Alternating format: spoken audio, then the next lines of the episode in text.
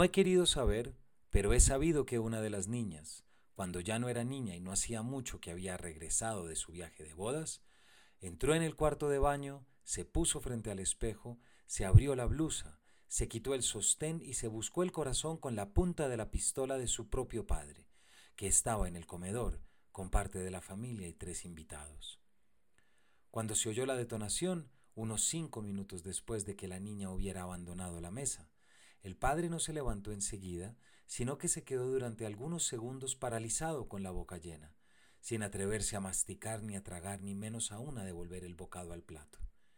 Y cuando por fin se alzó y corrió hacia el cuarto de baño, los que lo siguieron vieron cómo mientras descubría el cuerpo ensangrentado de su hija y se echaba las manos a la cabeza, iba pasando el bocado de carne de un lado a otro de la boca, sin saber todavía qué hacer con él.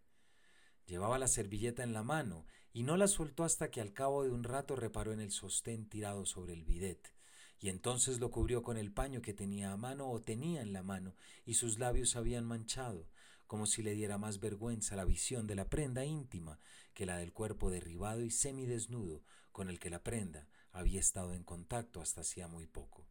El cuerpo sentado a la mesa o alejándose por el pasillo o también de pie.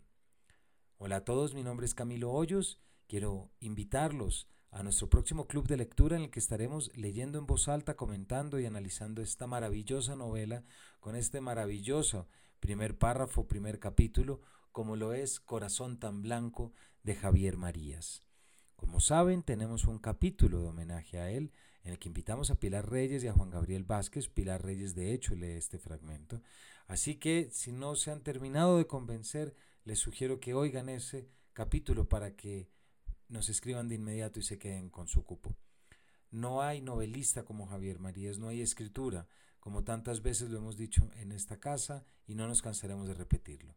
Y de allí que este club que hemos inventado es también una forma de seguir rindiéndole homenaje, porque mientras más se lea, más se comparte y más se discuta, pues más vivo estará entre nosotros. Así es que no pierdan esta oportunidad, no se imaginan lo que es esta novela leída en grupo y es buena literatura.